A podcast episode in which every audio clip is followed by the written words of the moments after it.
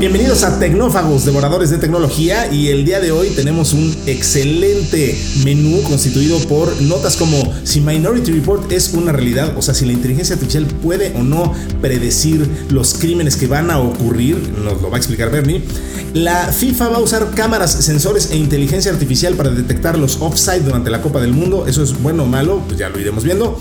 Eh, ISA, la nueva tecnología que impediría el exceso de velocidad, será obligatoria en la Unión Europea, hablaremos de eso y de las implicaciones para nosotros. Y también tendremos voces del más allá con Alexa y niños virtuales en adopción. O sea, habrá de todo, así que no se despeguen de este nuevo episodio de Tecnófagos, Devoradores de Tecnología, que aquí empieza. Kio Networks presenta el podcast de Tecnófagos, una mesa de alta especialidad servida para ti en tres tiempos. Acompaña a Ricardo Massa y Bernardo González, dos especialistas en masticar información tecnológica para ti. Prepárate para devorar junto a los tecnófagos todas las noticias de las innovaciones del momento. Muy bien, pues eh, les recordamos que por favor manden sus temas de interés a tecnófagos.kionetworks.com. Kio es K de kilo y latina o networks. Y ahí nos eh, pueden escribir y contarnos qué, de qué quieren que platiquemos. Yo soy Ricardo Maza y me encanta estar una vez más con mi compañero y amigo Bernardo González, el tecnólogo más sabiondo y de conocimientos más profundos de todas estas periferias. ¿Cómo estás, mi querido Bernie? No, hombre, qué flores me echas. Muchas gracias, mi querido Rick. Pues muy contento de estar aquí con este menú tan apetitoso que acabas de describir y vamos a empezar a platicar de las noticias. La entrada de hoy. Una fresca selección con las noticias del momento. Vamos a platicar de un tema que a, mí me entusiasma mucho. Sé que esto causa mucho descontrol, hay mucho, mucha desinformación. A ver, la nota es eh, si eh, hablar sobre las capacidades de la inteligencia artificial y cómo están avanzando, digo, hay una nueva inteligencia artificial que específicamente se creó en la Universidad de Chicago, que eh, generó un modelo que analizó datos históricos de delincuencia de Chicago desde 2014 hasta 2016. Y entonces esta inteligencia artificial pues predijo con antelación los niveles de delincuencia en las semanas posteriores a que fue echada a volar. Pues entonces, a ver, eso es muy interesante. Claro que nos habla pues, justo como nos pusieron aquí los editores y editoras de este programa eh, que, que, esto remite un poco a Minority Report, si se puede realmente predecir el crimen, la respuesta corta es no, ¿no? O sea, no, no, puedes eh, predecir con exactitud así, un señor de nombre Bernardo González va a cometer un asalto, pero, pero sí te da patrones muy específicos predecidos por modelos económicos y matemáticos que, que cada vez han demostrado eh, que, que, sí tienen mucho valor y que sí eficientan pues, el uso de la fuerza pública y, y de los recursos, ¿no? Sí, totalmente. Mira, seguramente estamos hablando de un tipo de inteligencia artificial que se llama Machine Learning o aprendizaje de máquina. Y como lo hemos comentado varias veces en este podcast, eh, la inteligencia artificial y específicamente Machine Learning no son otra cosa más que modelos matemáticos que usan eh, métodos estadísticos para analizar grandes volúmenes de datos y una importante cantidad de variables, ¿no? Entonces lo que sucede en, este ejemplo es que tomaron una ciudad, en este caso es Chicago, analizaron, si no me equivoco, dos años, entre 2014 y 2016, de en dónde se habían dado ciertos eh, crímenes o eh, sucesos relacionados con violencia o algún tipo de delincuencia organizada. Y esa data analizada con estos algoritmos te permite predecir con cierta, eh, digamos, e-, exactitud o un, cierto parámetro alto de, veracidad eh, en dónde van a ocurrir crímenes, ¿no? Y, esto no es nada nuevo, ¿no? Hay, hay, industrias que desde que se crearon hace varios siglos, este, por ejemplo, estoy hablando de las aseguradoras, trabajan bajo ese principio. Claro, este, claro, claro, esa es la labor que hace un actuario. Eh, exactamente, un, un actuario básicamente es lo que hace, ¿no? Toma información, analiza estadísticamente patrones y a través de ciertas fórmulas matemáticas llega a predecir con cierta exactitud o precisión eh, en dónde va a haber eh, ciertos acontecimientos, ¿no? Por ejemplo, eh, el robo de automóviles o los accidentes de automóviles y, y, así se va clasificando la información de tal manera que es bastante predecible que en ciertas zonas pues hay mayor incidencia de ciertos crímenes. hay automóviles que tienden a sufrir accidentes a ciertas horas del día, ciertos días de la semana, eh, conducidos por un tipo de personas. este, diferentes características y eso no es otra cosa más que estadística. Entonces, lo que está sucediendo actualmente es que estos algoritmos son ahora mucho más potentes, ¿no? Antes lo hacía un actuario, una persona, eh, tenía que hacer sus cálculos, aún con el uso de una computadora, pues estaban de alguna manera limitados, ¿no? Hoy en día la gran ventaja con la tecnología es que te permite explotar millones y millones de registros o de sucesos, te permite correlacionar literalmente cientos de variables y entonces el resultado es algo muy muy potente, pero no deja de ser estadística. Eh, lo que mencionaste al principio del comentario respecto a la película de Minority Report, pues bueno, ahí está Hollywood, la ciencia ficción, y lo llevan al extremo de que pueden predecir este, si Bernardo González este, un día va, a, hacer no. tal día a tal hora en tal minuto, ¿no? eso actualmente está en la ficción. Eh, tal vez más adelante, cuando eh, la inteligencia artificial supere la capacidad del cerebro, pues a lo mejor nos podremos acercar a algo como, como lo que mencionaste, pero por ahora no. Por ahora estamos hablando simplemente del tema estadístico, pero no deja de ser muy sorprendente y muy potente, ¿no? ¿Cómo no? Y muy eficiente. Es que además mencionaste el tema de la enorme cantidad de datos que sería imposible analizar para un humano, pero también está un tema súper importante que es el sesgo que tenemos los humanos, los, los biases, como le dicen en inglés, ¿no? los prejuicios y todas estas cosas que influyen en nuestro criterio, que no nos damos cuenta, pero que sin duda están ahí. Hay un libro, me parece que ya lo hemos mencionado aquí en el podcast, pero eh, eh, es un libro fantástico de Malcolm Gladwell que se llama eh, Talking to Strangers, hablar con extraños, no sé cómo lo hayan traducido al, español, pero algo por ahí. y, empieza poniendo un caso extraordinariamente denotativo de esto que estás diciendo. O sea, le dice, agarraron los datos de eh, los, unas personas que habían eh, sido eh, revisados sus casos por unos jueces en Nueva York de una fecha bastante larga, ¿no? O sea, de 96 a 2017, todas las personas que un juez había dicho, ok, este señor puede salir bajo, ¿cómo se dice cuando ya te dejan? Bajo fianza, ¿no? o sea, ya no tiene que cumplir su condena porque demostró buena conducta, yo qué sé, hay un montón de, de cosas ahí. el chiste es que eso es el juicio de un humano diciendo este señor ya no es una amenaza para la sociedad y, yo ya lo determiné y el tipo va para afuera. Entonces, pusieron un algoritmo a competir con este, les dieron la misma data que tenían los jueces. Este es el antecedente de este señor, este, ta, ta, analizó los mismos casos, resultó que la inteligencia artificial era un 25% eh, más ruda que, la leniencia que habían tenido los, jueces, porque eh, decían, no, hay un 25% de gente que debería de haberse quedado cuando lo dejaron salir. Y cuando analizas la data posterior a, lo que pasó con esas personas en la vida real, resulta que las máquinas estuvieron absolutamente en lo cierto.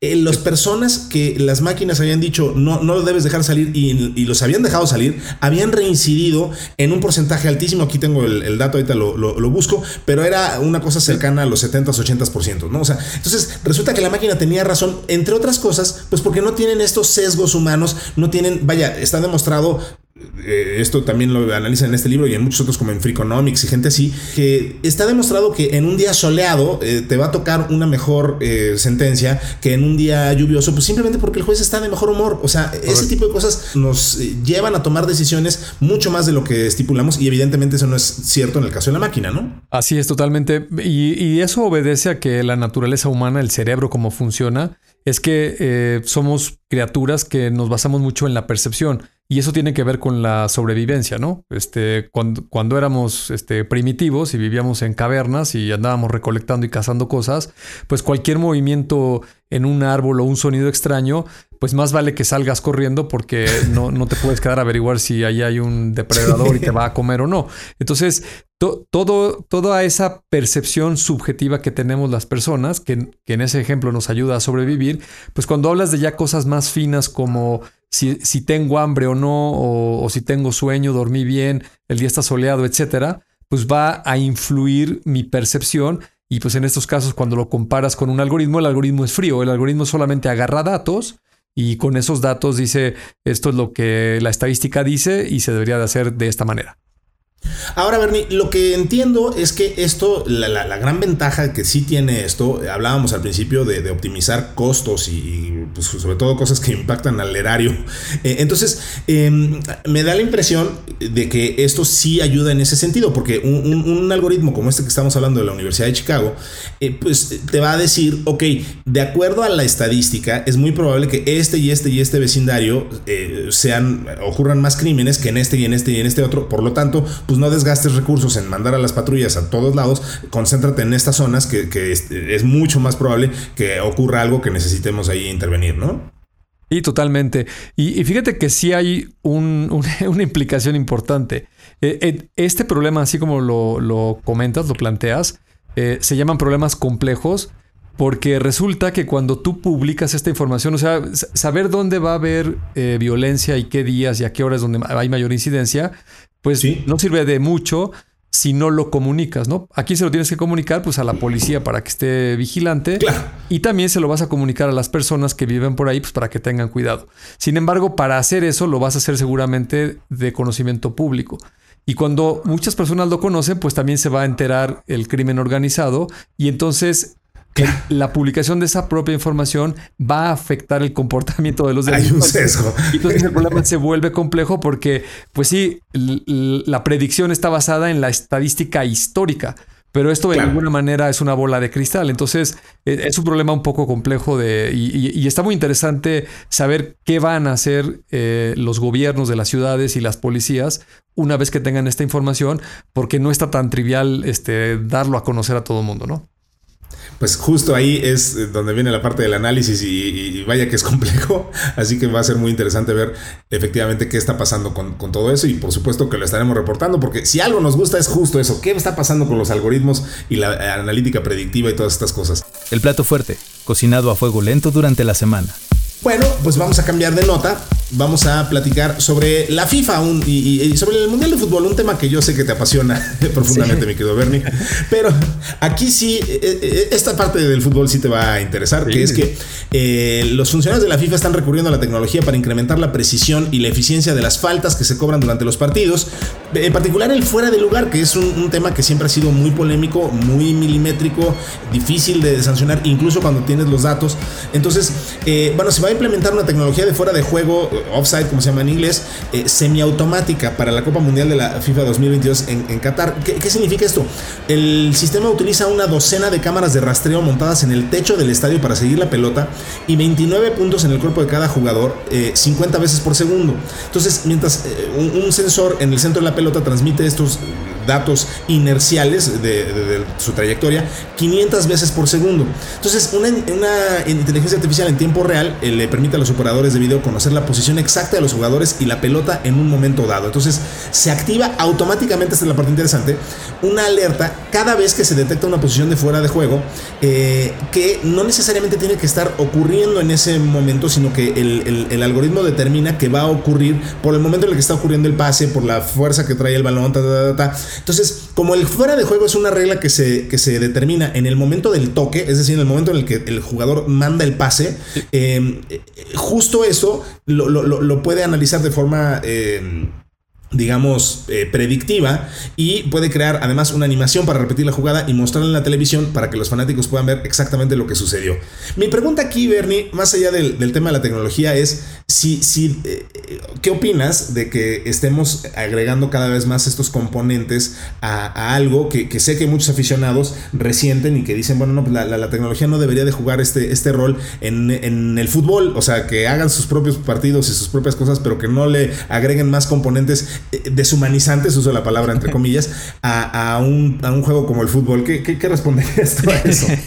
pues mira, efectivamente, este, yo no soy un gran aficionado al fútbol. Este, me gusta mucho ver a la selección mexicana y a otras selecciones cuando es los mundiales y, cuando es la época del mundial, por lo general es cuando veo partidos. Veo algunos este, de la Champions o cuando es la final del fútbol mexicano, pero no soy un gran aficionado. Así es de que toma con reserva mis comentarios.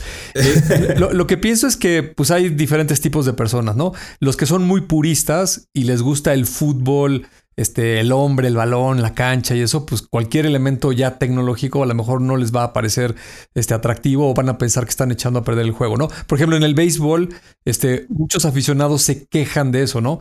Que tanta estadística y, la, Arruina, la incertidumbre arruina la magia del juego, ¿no? Porque entonces, como ya sabes, este, cuál es la estadística del bateador y a qué velocidad el pitcher tira la pelota y no sé qué, pues la probabilidad de que le pegue de no sé qué este, manera este, pues es muy predictiva y resulta que es como si te dijeran por adelantado, este, ni te preocupes, este, por el este tiro que va a disparar el, delantero, lo va a fallar, ¿no? Oye, ¿cómo sabes que lo va a fallar? Porque estadísticamente en este tipo de jugadas a esta hora del día este, los, los falla y efectivamente lo falla, pues dirías, deja de arruinarme el juego, ¿no? Entonces, para esos puristas creo que no les va a gustar mucho. Ahora, la, gente que, que lo ve más como diversión, como entretenimiento, particularmente creo que se puede poner muy interesante, ¿no? Eh, con motivo de esta nota me puse un poco a investigar esto que acabas de mencionar y pues ya tiene muchos años que existe esa tecnología de traqueo. Eh, si se acuerdan el juego este de Xbox con la camarita que tenías que, te sigue la figura humana, pues es la misma tecnología, eh, sigue a los jugadores y entonces hay muchos videos este, de implementaciones que ya existen actualmente donde estar viendo un partido de fútbol en la televisión ya se parece más a estar viendo un videojuego que un partido tradicional. ¿Por qué? Porque esta tecnología te permite que cuando la cámara acerca a uno de los jugadores, por ejemplo, que va corriendo con la pelota hacia la portería contraria, pues le puede aparecer una etiqueta en la espalda sobreimpuesta que te diga a qué velocidad va corriendo el jugador, al rato va a salir su ritmo cardíaco, su respiración, yo qué sé, una... A ver si la va a alcanzar. Ajá, si la va a alcanzar. Seguramente nos iremos hacia esta cosa que digo del béisbol, que a lo mejor lo empiezas a arruinar, eh, pero pues son, son elementos que lo pueden hacer divertido si lo ves desde esa perspectiva, ¿no? Eh, vi, esto que decías de la pelota, que, está súper interesante. Es una tecnología que se llama Select Ultimate Eyeball. Eyeball es I latina B A L L. Ah, ok. O sea, Select Ultimate eyeball, ¿no? Este, eh, y, si lo buscan en internet, hay muchos videos eh, y, van a ver, por ejemplo, que como la pelota tiene adentro un transmisor de radiofrecuencia, ¿Sí? Eh, emite efectivamente 500 o, hace 500 envíos por segundo, diciendo en su posición con respecto a la cancha y la velocidad a la que se está desplazando la pelota y la dirección a la que se está moviendo, ¿no? Entonces, en combinación con estas cámaras que están en los techos de los estadios o en las laterales de los estadios, pues se arma una malla imaginaria donde sabes perfectamente la posición de la pelota, la velocidad en todo momento. Incluso en las porterías, esta tecnología permite poner, eh, digamos, en las esquinas de la portería unos sensores que crean, eh, imagínate como si fuera un haz de luz de rayo láser eh, de manera horizontal y vertical en ambos postes, nada más que es con radiofrecuencia, no es visible, pero si la pelota cruza esa línea imaginaria de radiofrecuencia, eh, esta tecnología viene acompañada de una especie de pulsera que tiene el árbitro. Este, y si la pelota le vibra. Ajá, no, y le dice si entró o no entró. Por ejemplo, este, hay, hay unas jugadas en el fútbol soccer que la pelota pega en el travesaño y, rebota hacia abajo de manera vertical y cae justo en la línea donde está pintado de blanco, ¿no? Y la pelota sale de la portería. Entonces, esa, esa jugada es súper polémica de si sí fue gol o no fue gol pues porque la pelota pegó en el travesaño y, luego en el piso, ¿no? Entonces, y, además, eh, eh, antes eso creaba una ilusión óptica, porque eh, hasta donde yo me quedé, esto puede haber cambiado, la regla es que el balón tiene que entrar en su totalidad, tiene que cruzar totalmente la línea blanca para contar como gol, pero pues en la rapidez de una jugada, obviamente los atacantes dicen sí, sí entró y los defensores dicen no, no entró, y, bueno, este, muchas veces ni siquiera la repetición te deja ver con exactitud si, si efectivamente cruzó ese plano imaginario, ¿no? Exactamente, o sea, tú, tú le puedes programar las reglas como sean. O sea, si le dices hasta que entre la pelota por completo, pues le dices que tiene que avanzar, no sé cuál sea el diámetro de una pelota, pero deben ser unos 20 centímetros, una cosa así. Si, si está 20 centímetros adentro del travesaño, pues entonces sí se marca como gol, ¿no? Pero eh, el otro ejemplo que ponías del famoso este, fuera de lugar, que en el sí. soccer es un poco complicado porque tiene que estar, me parece que una pulgada adelante, este, alguna parte del cuerpo del jugador este, sobre el segundo jugador, o sea, eh, quitando al portero, este no debería de. El, primer defensor. el primer defensor, si él se adelanta más de una pulgada y el balón no ha cruzado, entonces eso es un fuera de lugar. Entonces, en, en muchos deportes, por ejemplo, lo vimos en las Olimpiadas, hay una tecnología que se llama 360, que es un juego de cámaras que tienen diferentes ángulos y en las repeticiones es muy útil porque tú puedes congelar la imagen y luego haces un efecto como estos visores 360 de, de, realidad virtual. Y entonces. Efecto Matrix. Ajá, efecto Matrix, exactamente. Pareciera que congelaste al jugador y luego la cámara lo puedes tomar pues por el ángulo que quieras, ¿no? Este, puedes girar alrededor de la persona o por arriba o por abajo. Eh, y me parece que este, pues otra vez, ¿no? Al, que le gusta la tecnología, al que le gustan los videojuegos, este, seguramente esto se va a poner muy divertido, este, apuestas y todo ese tipo de cosas, tendrá su lado bueno, ¿no? Sí, vamos a tener un mundial sin duda muy, muy, muy tecnológico. Pero bueno, no, no, no hagamos ya el ridículo de seguir hablando de fútbol, mi querido Bernie, porque la verdad es que no. ni sabemos. Ni, sabemos, pero bueno, ahí está, ahí está la nota.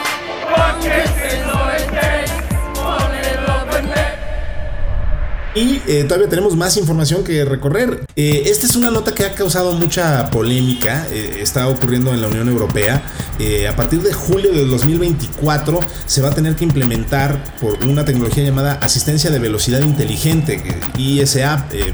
Y, se ha vuelto obligatoria para todos los modelos y tipos de vehículos nuevos introducidos en el mercado europeo. Entonces, este, este asistencia de velocidad inteligente, pues en esencia tiene muchas formas de funcionar, pero lo que su fin último es que efectivamente no se rebase un, tope de velocidad específico y para hacerlo tiene muchas formas de hacerlo, ¿no? O sea, puede desacelerar el coche, puede... Eh, hacer eh, una advertencia acústica, como ya lo hacen hoy en día algunos, algunos autos, advertencias vibratorias, retroalimentación áptica a, través del pedal de aceleración, em, al punto donde efectivamente el coche toma control de sí mismo y, empieza a regular la velocidad, porque si de plano no quieres bajarle y sigues pisándole, pues entonces el coche dice, sabes que se acabó y ya le, él solito se empieza a desacelerar. Em, pues volvemos un poco al tema de, los deportes, o sea, si mucha gente está pensando que esto es demasiado invasivo, ¿no? Sea, los, fabricantes de automóviles eh, están buscando que se incluya la posibilidad de que cada conductor sea libre de elegir cualquiera de, las opciones en las que eh, quieres que regule esta inteligencia tu, auto. Em, no sé, o sea, eh, ¿qué, crees con esto? Pues digo, al final, esto es un paso intermedio entre los coches autónomos y, nos sigue conduciendo literalmente hacia ello, ¿no? Sí, totalmente. Mira, yo creo que en el largo plazo, la, la cuestión es en cuántos años, pero de que va a suceder seguramente va a ser así. Vamos a acabar en un mundo donde los automóviles en las principales arterias viales se van a conducir de manera autónoma. ¿Por qué? Este, porque son mucho más seguros que conducidos por personas. Ahora, esta nota que mencionas, pues habla un poco más de esta transición. Hoy en día, efectivamente, ya hay muchos automóviles que tienen una gran cantidad de cámaras, sensores y le han incorporado este software que identifican este, las líneas de los carriles y cuando tú, este, sin haber puesto la direccional, por ejemplo, eh, invades tantito las líneas de división de los carriles, pues te emite un sonido o a, veces el volante se pone un poquito duro así como para regresarte o hay otros que vibra el volante, en fin, hay muchas aplicaciones de, cómo se controla esto, ¿no?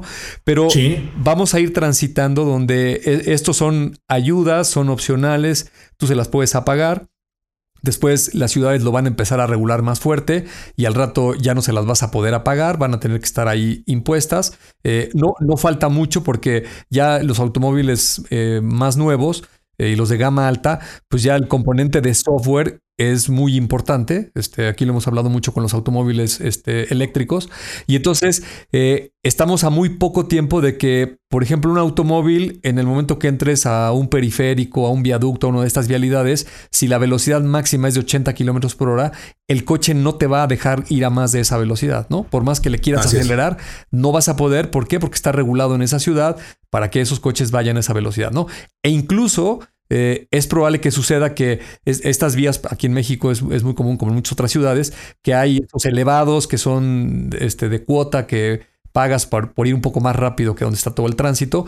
Eh, a lo mejor e, ese tipo de vialidades en un futuro cercano van a estar restringidas para automóviles que tengan estos habitamentos de software, ¿no? Es decir, coches que se les pueda topar la velocidad, este, coches que no se puedan cambiar de carril. En, México somos un poco peculiares para conducir y, la mayoría de la gente, cuando vemos un poco de tráfico que se empieza a alentar, este, nos encanta ir zigzagueando y cambiando de carriles, este, viendo por dónde avanzar más, ¿no?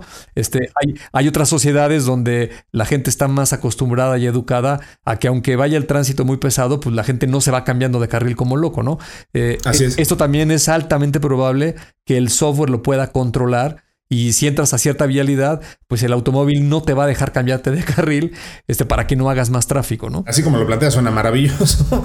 Eh, lo que me quedé pensando es, justo, hablas de las restricciones de velocidad que, tienen cada una de las ciudades. Y, justo aquí en México, en la Ciudad de México en particular, somos muy malos para respetar esos límites de velocidad que además son terriblemente restrictivos en, algunas zonas y, vialidades. Restrictivos quiero decir, o sea, el límite de velocidad es muy bajo. En algunas zonas eh, donde hay escuelas y etcétera, eh, el límite de velocidad creo que es de 30 kilómetros por hora que, que, nadie respeta, ¿no? Entonces, si, si esto se ajustara y de una forma automática, pues no pudiera rebasarlo, digo, sería muy interesante ver eh, efectivamente eso ocurrir y dos, el impacto que esto tiene en una sociedad en cuanto a, cómo incrementa los niveles de seguridad y cómo disminuyen eh, los, accidentes, los eh, homicidios involuntarios a través de choques, etcétera, pues todo eso, eso es el verdadero beneficio que se está buscando, ¿no? Y, mira, y tiene su lado bueno y malo según como lo quieras tú ver. Este, a alguien le parecerá igual que en el caso de los deportes muy restrictivo. Pero, por ejemplo, este, yo, yo me quejo mucho de los topes, ¿no? Este, creo que son un mal necesario. Este, porque evidentemente la única manera que hace es que la gente reduzca la velocidad. Pero con el ejemplo que acabo de poner, el coche por software podría tener un tope imaginario, ¿no? O sea, podría decir, oye, me estoy acercando a donde hay una escuela, es horario de que los niños están en la escuela este, es posible que estén entrando y saliendo. Entonces el coche, aunque tú no quieras, va a reducir la velocidad y no te va a permitir, este, cuando pases justo enfrente de la escuela vas a tener que ir a 10 kilómetros por hora, ¿no? Y entonces creo, creo que ese tipo de, cosas este, pueden hacer una mejor convivencia con la sociedad, con los automovilistas, seguramente van a ayudar a reducir drásticamente los accidentes y como dije al principio, yo sí creo que esto nos va a llevar eh, hacia un futuro en algunas décadas que se va a volver principalmente autónomo, al menos en las principales vialidades de las ciudades. Ojalá que así sea. Siempre queda un espacio para el postre.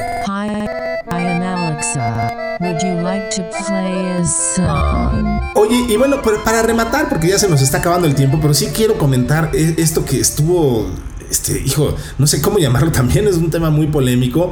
Eh, ocurrió esta convención que hace Amazon, una convención anual que se llama Mars, eh, una, conferencia, eh, en la que hablan de pues, sus nuevos avances y en particular tiene un digamos, un gran protagonismo la parte de inteligencia artificial, como todo lo que tiene que ver con Alexa. Y a ver, en esencia, enseñaron un video donde un niño le dice a su Alexa, ¿me puedes leer un cuento este, para dormir? Pero léemelo en la voz de mi abuelita, por favor. Y se implica que la abuela ha fallecido.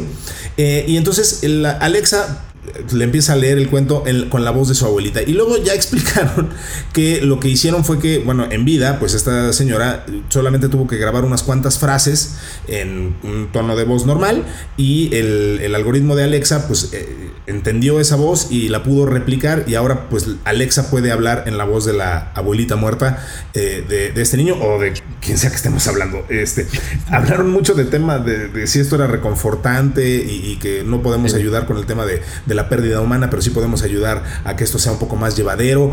No estoy seguro, no sé, no sé, ¿tú qué opinaste de eso? Eh, pues mira, vas a decir que estoy muy repetitivo, pero eh, tiene sus dos lados de la moneda, ¿no? Este, los que vimos la serie esta de Black Mirror eh, es una probadita de lo que seguramente va a hacer la tecnología. Y esto es como el comienzo, ¿no? El que tomes el timbre de voz de una persona y la puedas utilizar para reproducir lo que quieras, ¿no? Es, hoy es totalmente factible y de ahí hasta una inteligencia artificial que va a tomar todo lo que dijiste, escribiste y con quien interactuaste y entonces va a recrear un personaje, un avatar este, totalmente virtual que, que pudieras platicar con él, ¿no? Y a muchas personas eso le parece como, como muy terrorífico, este, sería cosa como de estar hablando con los muertos o recordándote a alguien que se murió y el dolor y todo ese tema, pero también eh, está el otro lado de la moneda de gente más positiva y particularmente México es uno de los países que la muerte la toma con mucho optimismo, ¿no? Este, se hace una gran festividad alrededor de los muertos. Eh, no, somos el único país, pero, pero hay muy pocos que, que, toman a la muerte de esa manera. Incluso en México, el Día de Muertos, este, pues hay celebraciones y le pones la foto y le pones comida y un altar y no sé cuántas y es, decoraciones. Y es fiesta, claro, no, no, es, una, no es una celebración solemne, pues. Ajá.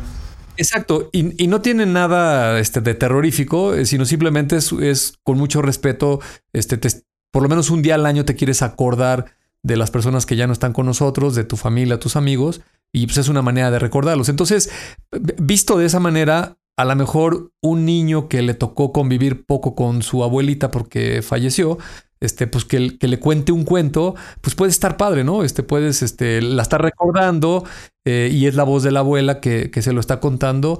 Y creo que es, como te digo, el comienzo, ¿no? Vamos a ver muchas, muchas implementaciones al respecto eh, y se va a poner muy interesante lo que la tecnología puede hacer a este respecto. ¿no? Muy interesante. Ya hemos comentado en este podcast que, por ejemplo, William Shatner, el, inolvidable capitán Kirk, ya se grabó desde todas las perspectivas. El señor creo que tiene 93 años, una cosa por el estilo. Y, está súper bien conservado. Sí, pero para el día que deje de estarlo, eh, ya se grabó desde todas las perspectivas y hay una inteligencia artificial que está guardando todas sus respuestas para que puedas conversar con él una vez que, una vez que él fallezca. Eh, eso es algo que vamos a seguir viendo eh, y bueno, pues estamos encaminados a eso y esperemos que estemos ahí los tecnófagos para reportarlo. Sí, sí, sí. Pues muy bien, Berlín, se nos acabó el tiempo eh, y van entonces pues los agradecimientos a la gente que nos hace posible este podcast que hacemos con mucho cariño. Mándenos sus dudas, comentarios a tecnófagos.kionetworks.com y gracias a Mario Terrés en la edición, a Dalibaste Santiago en la redacción de las notas, a Gina Rangel y a Citla Vallarta en la producción y gracias a Bernie González por estar conmigo una vez más en Tecnófagos Devoradores de Tecnología. No, al contrario, gracias a ti, Rick, y nos vemos aquí en el siguiente episodio de Tecnófagos. Nos vemos.